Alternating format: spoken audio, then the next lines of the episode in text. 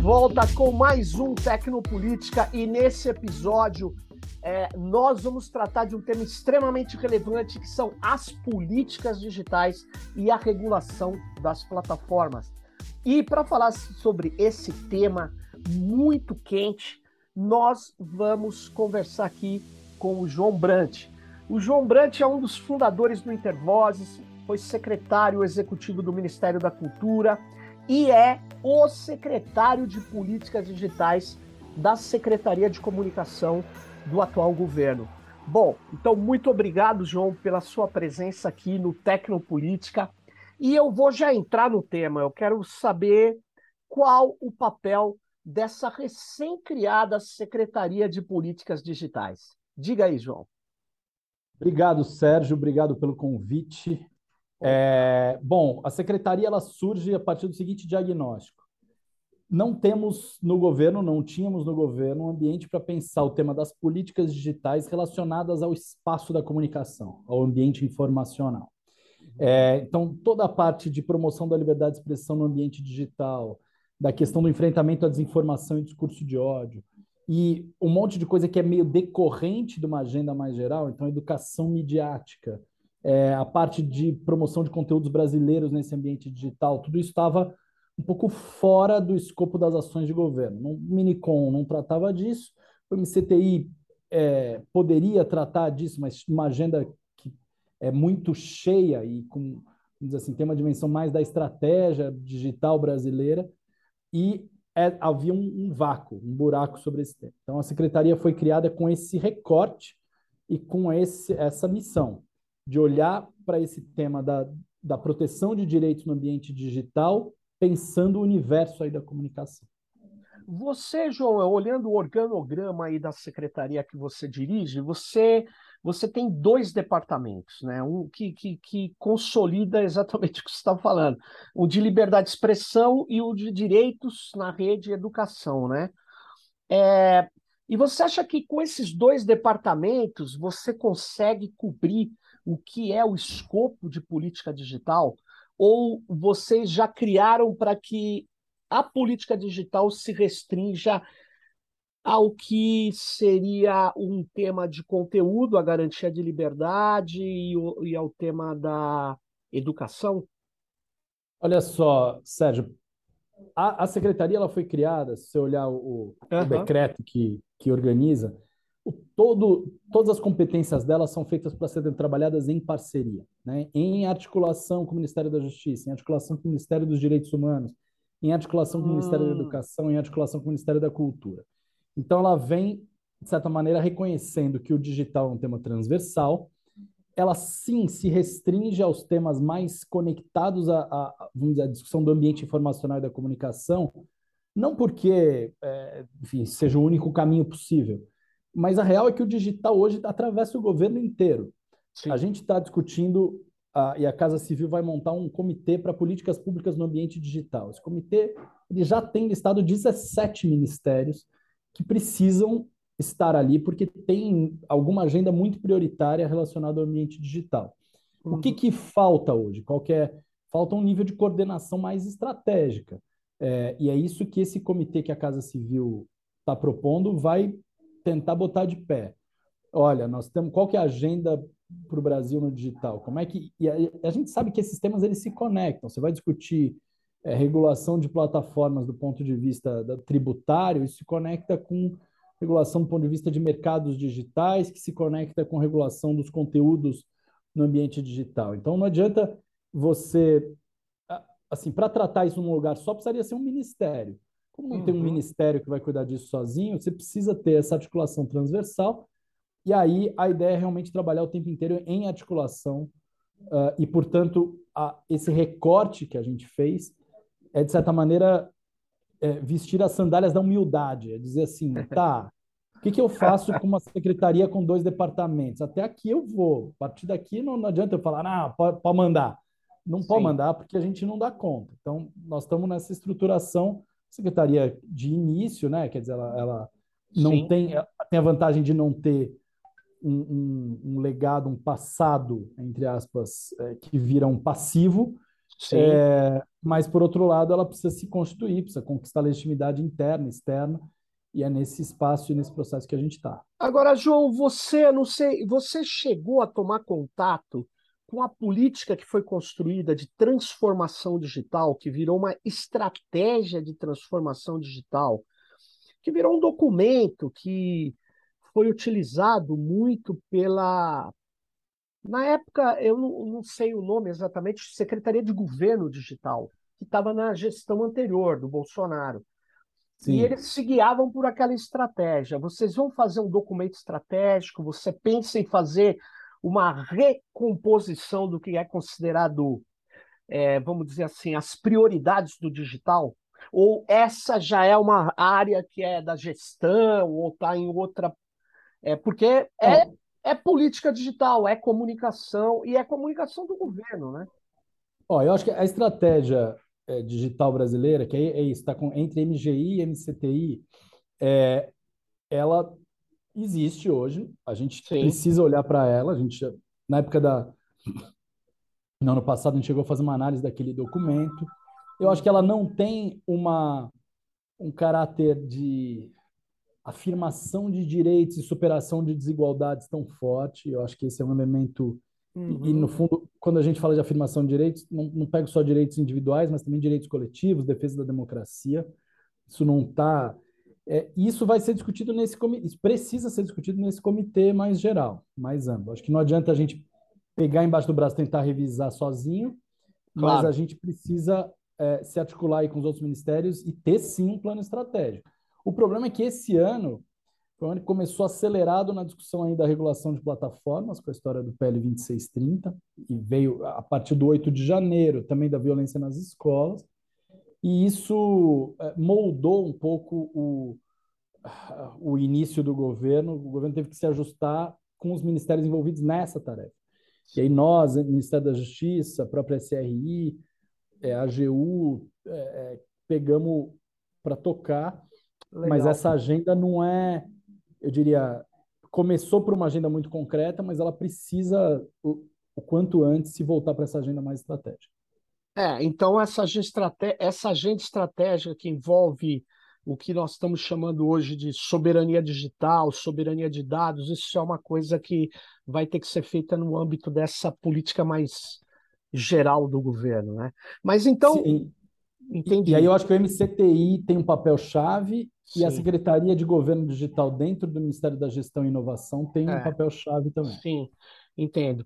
Então, entrando no tema que é, é, é um tema bombado aqui no Brasil, João, qual a concepção que você tem de liberdade de expressão na rede?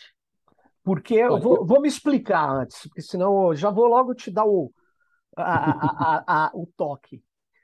A extrema-direita está cultivando nas redes, e está muito forte isso, na meninada e tal, dizendo que é, o que está se construindo é a destruição da liberdade de expressão. Então, por quê? Porque estão tentando impedir que as pessoas falem nas redes. Porque as pessoas falam principalmente pelas plataformas. Qual é a mensagem que você tem? Como que é essa política da, da garantia da liberdade de expressão?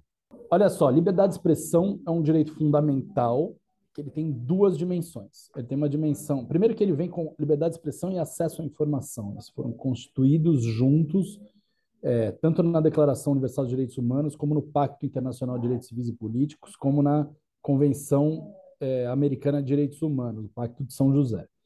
Então, você tem uma dimensão individual, que é o direito de cada um poder se expressar e falar, e aí você tem exceções que estão previstas no pacto, que tem a ver com a proteção de direitos de outras pessoas, ou com temas de é, ordem pública, saúde pública e, e é, segurança nacional.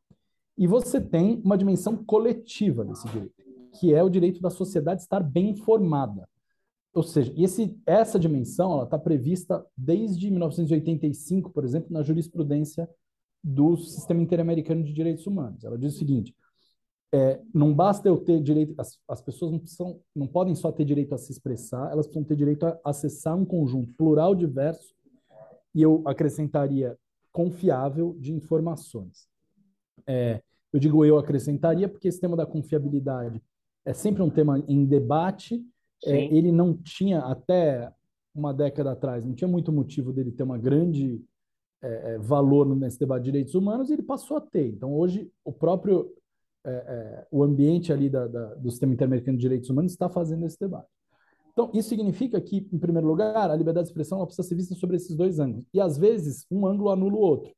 Se eu vir e falo assim, olha, é, o cara tem acesso a uma dieta de mídia, a um ambiente informacional, onde boa parte do que ele acessa são mentiras, mentiras com dolo e com impacto, com dano potencial. Isso é um problema para esse direito. Eu não posso proteger, garantir o direito da pessoa fazer um discurso é, de liberdade, pela liberdade de expressão individual, se aquilo no conjunto está afetando a liberdade de expressão na sua dimensão coletiva. Claro que esse equilíbrio é muito tênue, você precisa proteger a liberdade de expressão individual. Não estou dizendo que é, você consegue equilibrar fácil, mas você não pode deixar de olhar essas duas dimensões. E a outra é a dimensão entre esse equilíbrio entre liberdade de expressão e outros direitos. Então, o que, que o projeto de lei 2630, por exemplo, como é que ele equilibra essa história? Sim. Ele vira e fala o seguinte: tem alguns elementos que eu vou proteger de uma forma mais específica. Racismo, é, violência contra a mulher, crimes contra o Estado Democrático de Direito, terrorismo, proteção de crianças e adolescentes, é, incentivo e indução à mutilação ou a suicídio, automutilação ou suicídio, e a parte de saúde pública. Então, o que, que eu estou querendo dizer? Estou virando e falando assim, olha, eu não vou ficar protegendo excessivamente honra é, ou outros temas que são muito controversos. Eu vou pegar os temas que são chave, que estão definidos já como ilegais na legislação brasileira. não estou inventando moda. E estou uhum. dizendo, para esses temas, eu preciso que as plataformas tenham um dever de cuidado. O que é o dever de cuidado? Um dever de ação preventiva. Ação uhum. preventiva significa verificação de conteúdo antes de subir? Não. Significa monitoramento e vigilância ampla? Não. Significa você. Eu vou, vou fazer um paralelo que as pessoas vão entender. Eu sou concessionário de uma estrada. Sim. É, eu não sou responsável pelos acidentes que acontecem na estrada, mas eu sou responsável pela sinalização, pelo asfaltamento, pela iluminação, pelo guardrail. Então, eu sou responsável por garantir as condições para que os acidentes sejam os menores, em menor número possível. Bom, Sim. se aconteceu um acidente, nós vamos ter ali o cuidar, a, a, ambulância, essas coisas. Eu sou um hospital. Eu não sou responsável por todas as mortes que acontecem no hospital, mas eu preciso claro. prevenir é, infecção hospitalar, eu preciso ter os equipamentos de segurança, eu preciso garantir que não tenha a bactéria é, se alastre loucamente, porque se isso acontecer, eu passo a ser responsável em alguma medida uhum. por aquilo naquele cenário. Então, o que a gente está querendo dizer é isso. É dizer, para esses temas, que são temas caros e, de certa maneira, indisputáveis, ou alguém está defendendo liberdade de expressão para ser racista na rede, ou uhum. alguém está defendendo liberdade de expressão para fazer apologia à violência contra a criança na rede. E se tiver esta, esta liberdade, nós não estaremos juntos defendendo. Toda a liberdade de você se expressar, criticar o governo, é, levantar é, questões várias sobre qualquer assunto, essa nós estaremos parceiros, seremos, estaremos juntos. E essa não está em nenhum momento limitada pelo 26 então, na, ao contrário. Na, na, na, na, verdade, João, então é, nós estamos aqui, é, de, já tínhamos isso, né? A nossa Constituição diferencia a liberdade de expressão do conceito que existe nos Estados Unidos, né? Porque lá nos Estados Unidos pode ter uma Ku Klux Klan com base na ideia de liberdade de expressão, né? Porque lá se ele pronuncia algo defendendo ou atacando, é, racializando alguém, não é, é, Pode ter um outro crime, mas liberdade de expressão garante que ele fale isso. Aqui não, porque a nossa Constituição já diz que nós não aceitamos o discurso racista. Então, a Lei 2630 ela está simplesmente trazendo os elementos da Constituição e colocando como obrigação que as plataformas elas impeçam que isso prolifere nas redes, é isso? É basicamente isso. E veja, nós não temos uma expectativa de que se ela deixou, se, se, se tem algum discurso Sim. racista que passa, que ela seja condenada por isso, desde que ela esteja atuando com dever de cuidado. por isso que isso é importante. Primeiro, não está se criando é, uma obrigação nova. Nós estamos falando de o que já é crime offline ser tratado como crime online. Qual que era o problema hoje? As pessoas vão dizer, mas não é? É, é claro que Sim. é, só que é de uma maneira que é o seguinte: a plataforma, ela hoje não tem que fazer nada. Ela vai ver o crime acontecer, ela, ela vai ter uma condenação daquele que foi o responsável pelo crime, e aí a partir disso ela retira o conteúdo. O problema é que você vai ficando enxugando o gelo ou lidando com leite derramado, que é você lidar com danos já ocorridos. O que a gente está dizendo é o seguinte, cara, você não está vendo que seu algoritmo, a seu sistema de recomendação, está privilegiando é, um tipo de conteúdo que pode ser considerado ilegal? Se você estiver vendo isso, você precisa agir. E agir não para ficar enxugando o gelo, mas para falar, porra, muda o algoritmo mexe no sistema de recomendação, vai na causa do problema, atua de maneira preventiva indo na causa e não é, simplesmente lidando com as feridas da consequência. Agora, João, deixa eu te perguntar uma coisa. É, todos esses temas, por mais que eles estejam bastante delimitados, como você bem mostrou, eles têm um campo vasto de interpretação. Você não acha que é, precisa ter, no projeto de lei 2630, algo que impeça um efeito colateral? Em que sentido? O sentido, por exemplo, que esse podcast já foi bloqueado é, mais de 12 vezes, inclusive com a Renata Miele, várias vezes, discussões com pessoas que acusavam racismo algoritmizado, e eles bloquearam, e depois eles desbloquearam, tempos depois, sem dar nenhuma satisfação. Como que você ou como que a lei lida com esse poder descomunal da plataforma? Olha, eu acho que a lei lida de, o projeto de lei lida de duas formas. Uma, quer dizer, uma que eu acho que ele já lida e já avança nessa direção de proteção de direitos. Então, eu acho que ele hoje, ao definir transparência, obrigações de transparência e ao definir um, um certo devido processo na moderação de conteúdo, ou seja, você tem um conteúdo suspenso, você precisa saber por que, que ele foi suspenso, você precisa ter um prazo para apelar para ele voltar, você precisa ter uma avaliação específica é, sobre a sua apelação. Então, eu diria que você vai solucionar um pouco isso, dando e garantindo mais liberdade de expressão. Isso está no projeto já. Mas eu acho que ele pode ir além, Sérgio. Eu concordo contigo que ele pode dizer o seguinte: olha, para fins dessa interpretação aqui, do que, que é Sim. conteúdo ilegal, é, nós precisamos dizer que as plataformas digam como, vai, como vão interpretar e que alguma entidade autônoma diga, beleza, é por aí. Por quê? Porque aí essa, essa entidade vai avaliar a lista da, da a, o, o, jeito de tratamento desses conteúdos, pensando não só em como que ele barra conteúdos ilegais, mas como é que ele protege conteúdos legítimos e legais. Isso. Isso, isso precisa estar como uma obrigação da entidade de supervisão e isso, se, se, a gente colocar, já tem proposta de texto para isso, já tem um certo acordo aí com as, é, com as diferentes partes para incluir algo nessa direção, isso aumenta duas coisas. Aumenta a segurança jurídica das empresas e aumentar a segurança jurídica das empresas aumenta também o, é, digamos assim, diminui o risco de sobre-remoção de conteúdo. Sim. Uma remoção que ela vai falar, ah, na dúvida eu tenho que tirar. Não, na Isso. dúvida você não tem que tirar. Na dúvida, você tem que manter. É, o que a gente precisa claro. é fazer com que esse sistema funcione. O grande problema não é de todas as plataformas, em todos os temas, é que alguns temas e algumas plataformas há uma leitura que, na prática, desprotege é, alguns, alguns direitos fundamentais. Então, você fala, cara, o nível de discurso de ódio, de ataque às mulheres, de racismo, etc., está muito alto, com base numa leitura, como você falou, às vezes até americana de liberdade de expressão, mas também com base numa ideia. Isso não é só um problema no Brasil, isso é um problema nos Estados Unidos também. Tem, o movimento negro lá está reclamando. Assim, você tem um monte de gente dizendo: escuta, é, é uma avalanche de discurso de ódio, que se utiliza do discurso de ódio para um uhum. ataque racista, para uma coisa é, machista. Mas qual que é o problema?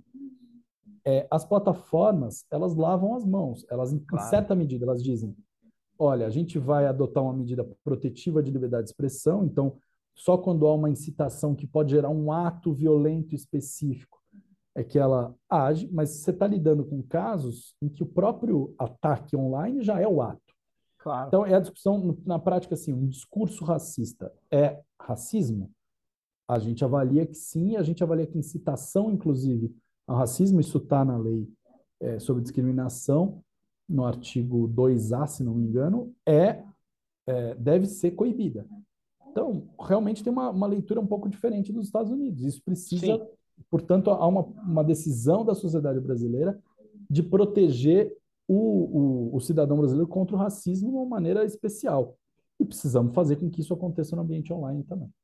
Certo. Então, é, uh, o que é a, importante da gente reforçar aqui é que, por exemplo, é, se você tem, pelo que você falou, uma instituição que garante a aplicação da lei, que vai acompanhar a aplicação da lei, o que nós vamos ter também é uma garantia da liberdade de expressão, né?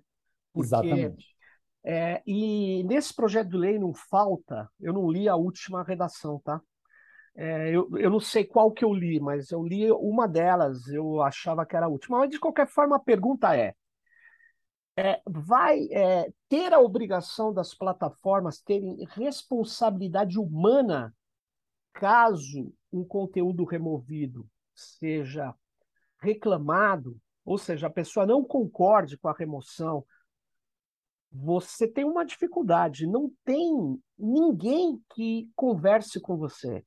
Esse é um problema clássico dos sistemas automatizados e que não é só dessa discussão brasileira. Em todo lugar do mundo, quando se discute responsabilidade, fala-se que tem que ter, sim, um contato humano. Vocês, o que, que você pensa nisso? Você acha que isso é viável? Isso pode entrar nessa lei ou isso já está no projeto de lei?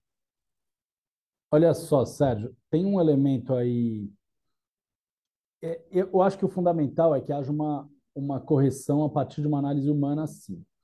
Eu certo. não sei, eu preciso ver aqui, posso até ver enquanto a gente grava. Não, não, mas. Está é... na última versão, porque ah. realmente são muitas versões, as coisas vão e vêm. Uhum. É, a gente tinha, como governo, uma preocupação, um capítulo específico sobre sistemas automatizados.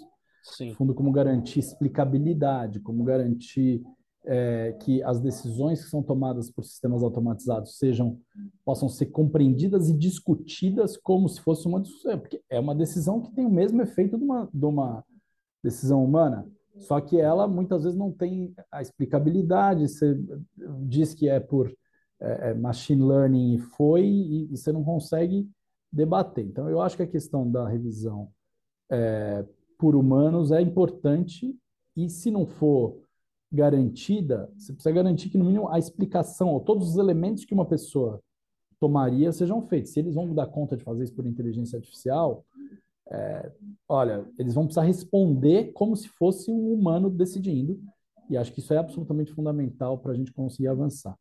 Pelo que a gente está conversando, João, para que garanta, para que seja garantido, inclusive, uma, uma, é, uma atualização da lei, porque é, essas ondas de desinformação mudam de conteúdo muitas vezes para fazer, na verdade, um, uma orientação sobre a explicabilidade, sobre, na verdade, a responsabilidade que essas plataformas têm, me parece indispensável a existência de uma instituição que garanta a aplicação da lei. Essa instituição vai existir no esforço do governo, no PL 2630, ele, é, essa instituição para garantir a liberdade de expressão e a aplicação da lei, ela vai estar tá no projeto? Olha, ela, essa instituição, na nossa avaliação, ela precisa ter exatamente essa missão de supervisão e fiscalização das obrigações das plataformas. Ela não pode ser uma instituição de avaliação de conteúdo do Sérgio, do João, da Maria, de claro. quem quer que seja. É, e isso, infelizmente, a extrema-direita é, atacou essa ideia de entidade como se fosse Ministério da Verdade do cacete. Isso não, para de pé, entendeu? Não tem, não tem nenhuma. Nunca foi assim. Não é assim a proposta do governo, não era assim que o Orlando pôs, Orlando Silva, relator, pôs no, no projeto. não tinha por que ser discutido assim. Mas tem coisa que, se a gente está enfrentando a desinformação, não é à toa que vai enfrentar a desinformação também na discussão desse projeto. Então, assim, precisa ter uma instituição olhando para as obrigações das plataformas e dizendo: Facebook, vocês estão deixando de cumprir essas obrigações de transparência. É, Twitter, vocês estão com, deixando de cumprir o dever de cuidado. E que vai analisar um ponto que acho que é bem importante da lei, que a gente não falou, que é a avaliação de risco sistêmico. Isso é um negócio importante, é um conceito, de certa maneira, que a gente trouxe da legislação europeia, que foi aprovada recentemente, mas que é importada da discussão de regulação ambiental e regulação financeira, e que diz o seguinte: olha, a sua atividade ela precisa entender quais riscos sistêmicos ela traz, pela sua própria natureza.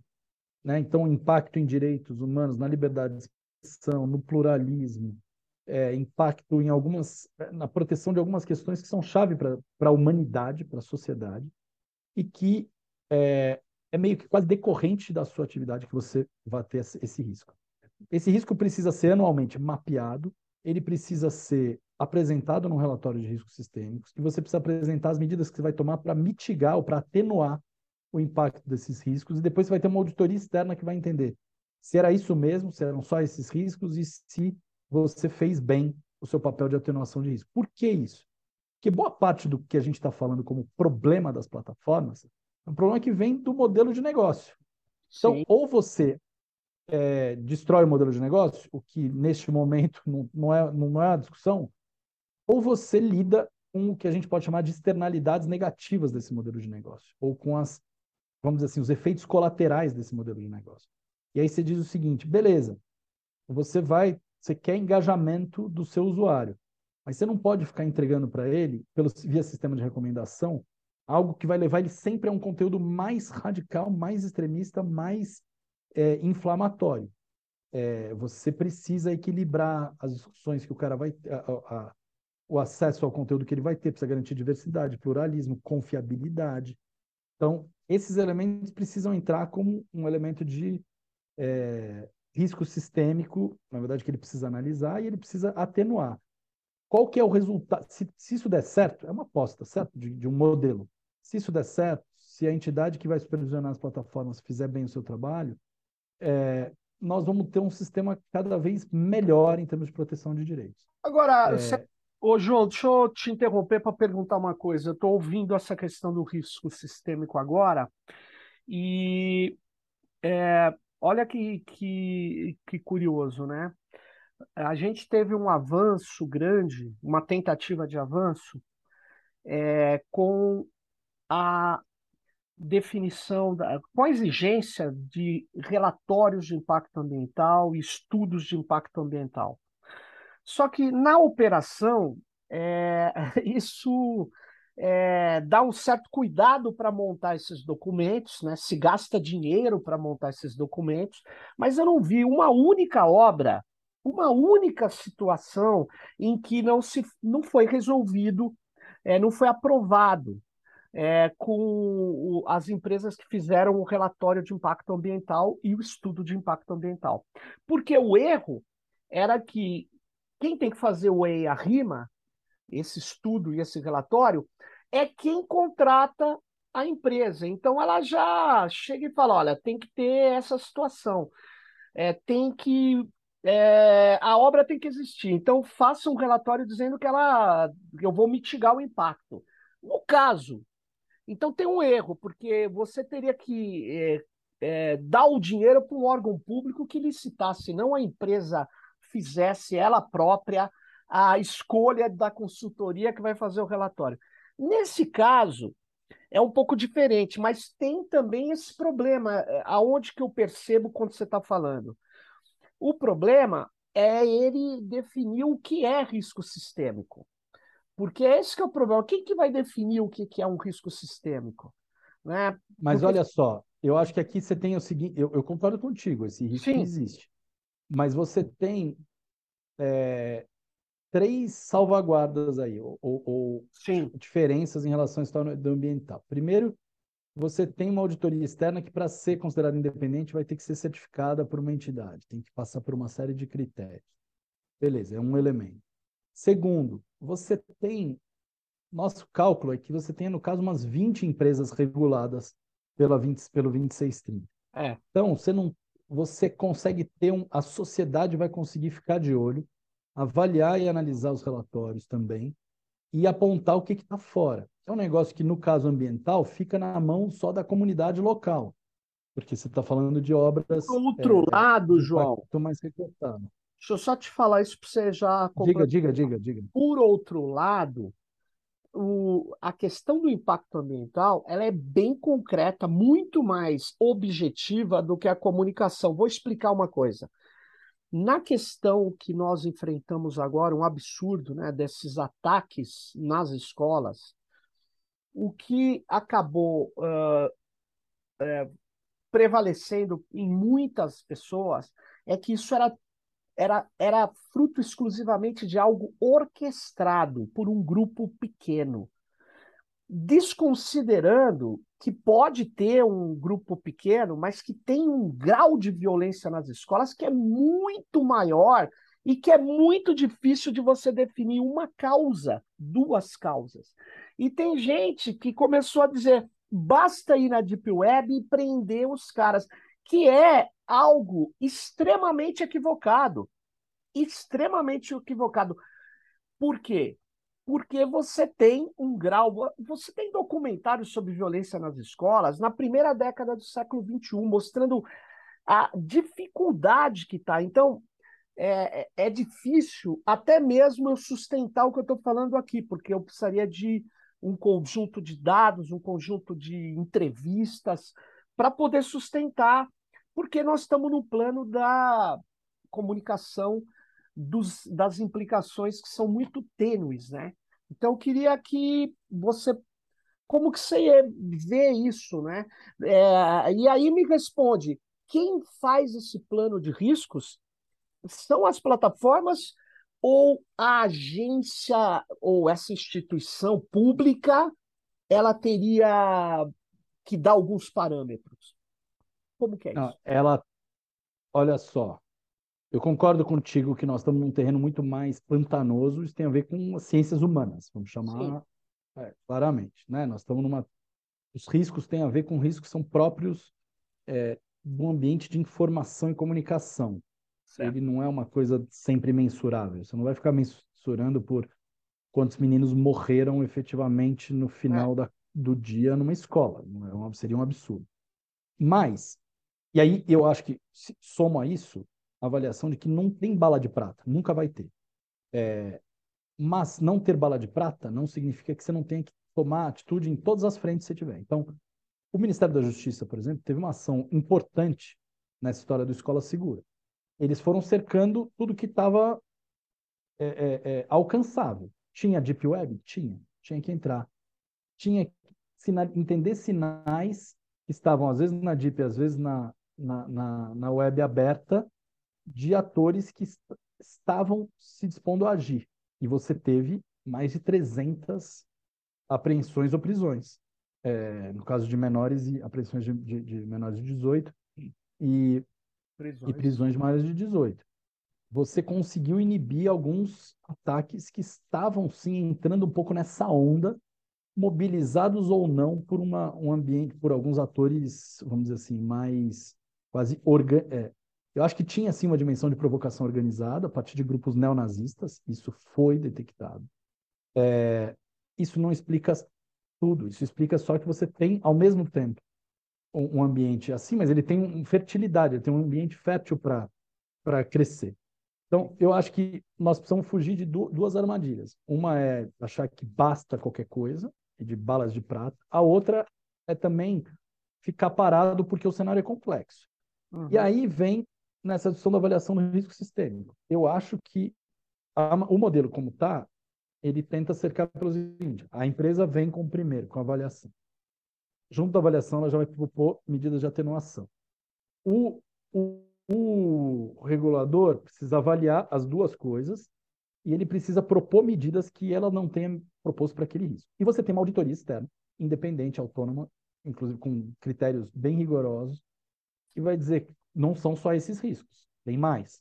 Você tem problema de que, que você não trouxe aqui, você tem Sim. elementos que você não trouxe aqui. Dá para ser melhor? Não sei, assim, temos que pensar se possivelmente é, é, é um balanço aí de é, um regulador tem condição de definir todos os riscos que, que a plataforma causa? Não sei, mas o que, o que tiver à vista dele, ele vai botar. É. E o que a auditoria externa trouxer, ele vai botar. Não, legal. Ah, mas vai ser. É, é assim, eu diria, nós estamos tentando cercar.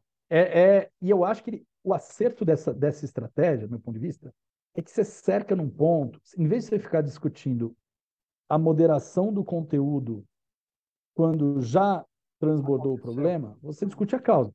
Por exemplo, só para só matar esse ponto, é, as plataformas, o que, que elas queriam? Elas querem que tenham um notes and takedown. Elas não têm problema de retirar conteúdo. Elas não estão. O compromisso delas não é com a liberdade de expressão em abstrato. Não. Elas só não querem que altere o modelo de negócio. Então ela fala: eu vou soltar, soltando é, conteúdo. Se tiver algum problema, você me manda uma notificação, eu tiro. Tá tudo bem. De preferência, polícia ou, ou Ministério Público. E a gente dizendo assim: eu não quero empoderar autoridades administrativas para terem esse papel de derrubar conteúdo. Eu quero que você é, gaste recurso e dinheiro entendendo o problema dos efeitos negativos do seu modelo de negócio e tentando cercar o problema antes dele acontecer e não ficar dizendo assim, se tiver acidente eu mando ambulância, entendeu? Que é basicamente o que eles estão. É, não, eu, eu, entendi. Agora você deu, foi muito, muito sintético e, e muito claro nessa última questão. Mas é que quando você cria uma obrigação de intervenção a partir de riscos sistêmicos, eles podem ser feitos contra a democracia também. É, é isso que tem que ser notado. E aí eu entro na questão. Você já falou que a estrutura institucional vai tentar coibir isso, mas é que eu acho que aí fica um poder muito grande nas mãos das plataformas.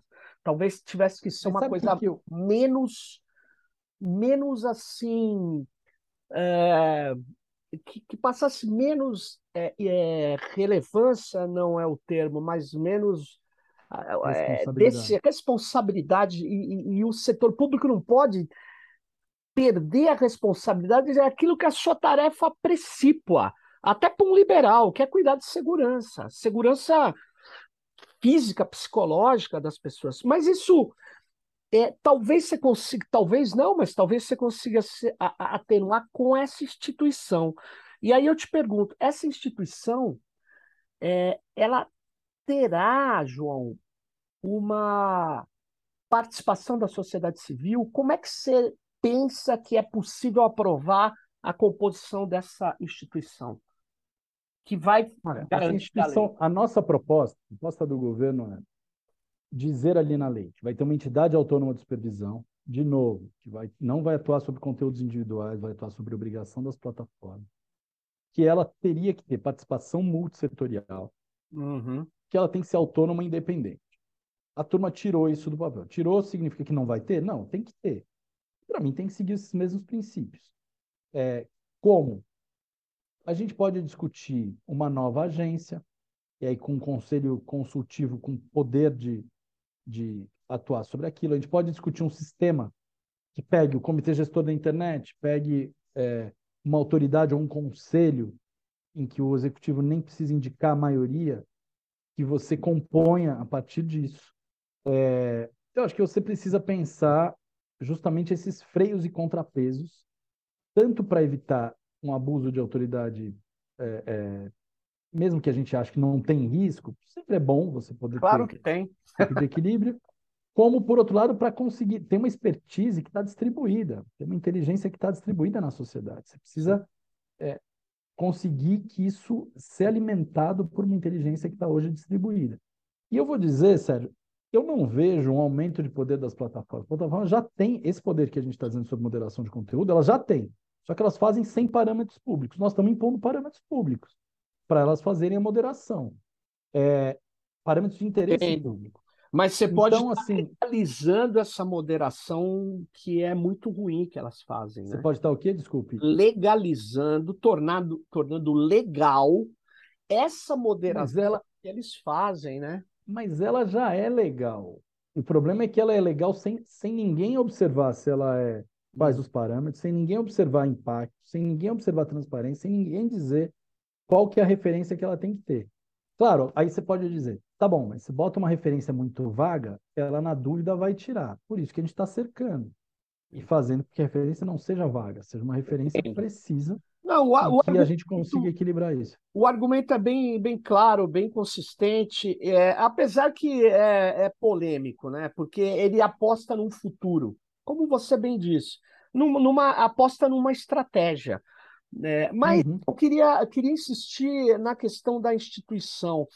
Eu temo que, se não ficar claro que instituição é essa, um órgão que já está bem estruturado é uma agência reguladora que não cuida da internet, que é a Anatel, possa se apropriar disso. Você vê esse risco? Sérgio, a Anatel está se colocando querendo cumprir esse papel. Certo. Qual que eu acho que. Por que, que eu acho que essa não é uma boa solução? Que a Anatel não tem, na sua tradição, no seu histórico, toda a chave de valores que são necessários para esse processo de regulação. Quem tem no Brasil? Ninguém, porque o Brasil não tem um regulador de comunicação. Não tem. É, não tem essa tradição. Então, na Europa, eles estão passando para os reguladores de comunicação. No Brasil, não tem. E por quê? Porque esses reguladores de comunicação, eles sabem discutir pluralidade, sabem discutir equilíbrio de liberdade Perfeito. de expressão com outros direitos, sabem discutir democracia. É muito diferente de econometria e, e discussões de infraestrutura. São hum. feitas em torno de outras referências. Para mim, a, a, não há um candidato natural. O ideal era a gente trabalhar um órgão novo, o Congresso está resistente a um órgão novo. Mas acho que a gente tem que fazer esse debate e conseguir fazer com que você chegue num modelo que é, é, responda às preocupações do Congresso, mas que também não improvise é, em torno de uma solução que, na prática, é, vai, precisaria, eu diria, o problema né, esse problema que a gente vê da Anatel, o problema de você não ter na própria instituição essa natureza de ação e de reflexão sobre esses temas.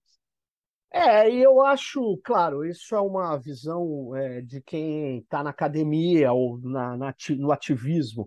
A Anatel é muito complacente com grandes corporações, mas isso é uma outra coisa. Então, você tem um problema, porque não necessariamente precisa ser uma agência reguladora, né?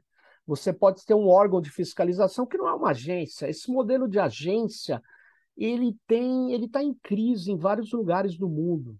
Mas enfim, isso é uma, uma discussão bem complexa. Mas eu acho que vocês vão ter que travar aí. Mas, João, a gente está chegando aí a um, a um, bom tempo aqui. Vou precisar fechar. É, eu vou, o corte. Eu vou, vou precisar que você dê a sua palavra aí final, você coloque coisas que você acha importantes desse debate regulatório que ainda você não falou, que talvez sejam importantes, e aí a gente encerra essa, esse episódio. Diga aí, João. Olha só, eu acho que o 2630 ele veio numa agenda meio urgente, porque a própria, a própria Câmara, o presidente Arthur Lira, o relator Orlando Silva avaliaram esse tema, está em debate há três anos, nós queremos tocar por aqui. O governo deu suas contribuições, o relator incorporou uma boa parte delas, mas não é um projeto do governo. E aí não é um projeto que a gente teve governabilidade para discutir tempo, audiência pública, consulta, é, claro, enfim, debate mais organizado com a sociedade. Acho que isso é uma perda do projeto. E acho que nós temos que entender agora se o projeto vai passar ou não vai passar. Se ele passar, e acho que está sendo feito um debate aos trancos e barrancos, acho que nós temos condição de ajustar o caminho e definir essas questões no detalhe a partir de uma regulamentação. Se ele não passar, acho que a gente tem uma oportunidade de colocar o debate, no, a bola no chão de novo. E aí vamos fazer. É, não faz sentido nenhum o Brasil não ter é. É, um elemento de regulação. O mundo inteiro discute estratégia de regulação. Ele precisa cercar esses problemas todos que você falou e acho que nós temos é, toda a condição de retomar a conversa, se o 2630 não passar agora, em termos, é, digamos assim, com a bola no chão. Mas eu tenho certeza que a Câmara e que há interesses que vão fazer com que o projeto possa prosperar, e se não for agora, daqui a um tempo, porque nós estamos falando da proteção de direitos muito importantes, e nós estamos falando do Supremo Tribunal Federal, discutindo a questão da responsabilidade das plataformas, em termos, inclusive, mais duros do que estão propostos ali. Então, eu acho que se as plataformas querem um debate equilibrado, eu acho que vai ter que ser a partir desse debate no legislativo brasileiro. É, precisa regular as plataformas, isso é mais que claro. Mas, pô, João, muito obrigado pelo seu tempo aí. É, agradeço. Eu agradeço, Sérgio. E vamos nessa. E vamos, vamos torcer e vamos trabalhar para aprovar a melhor lei sobre a regulação das plataformas. E sucesso aí, parabéns e vamos em frente.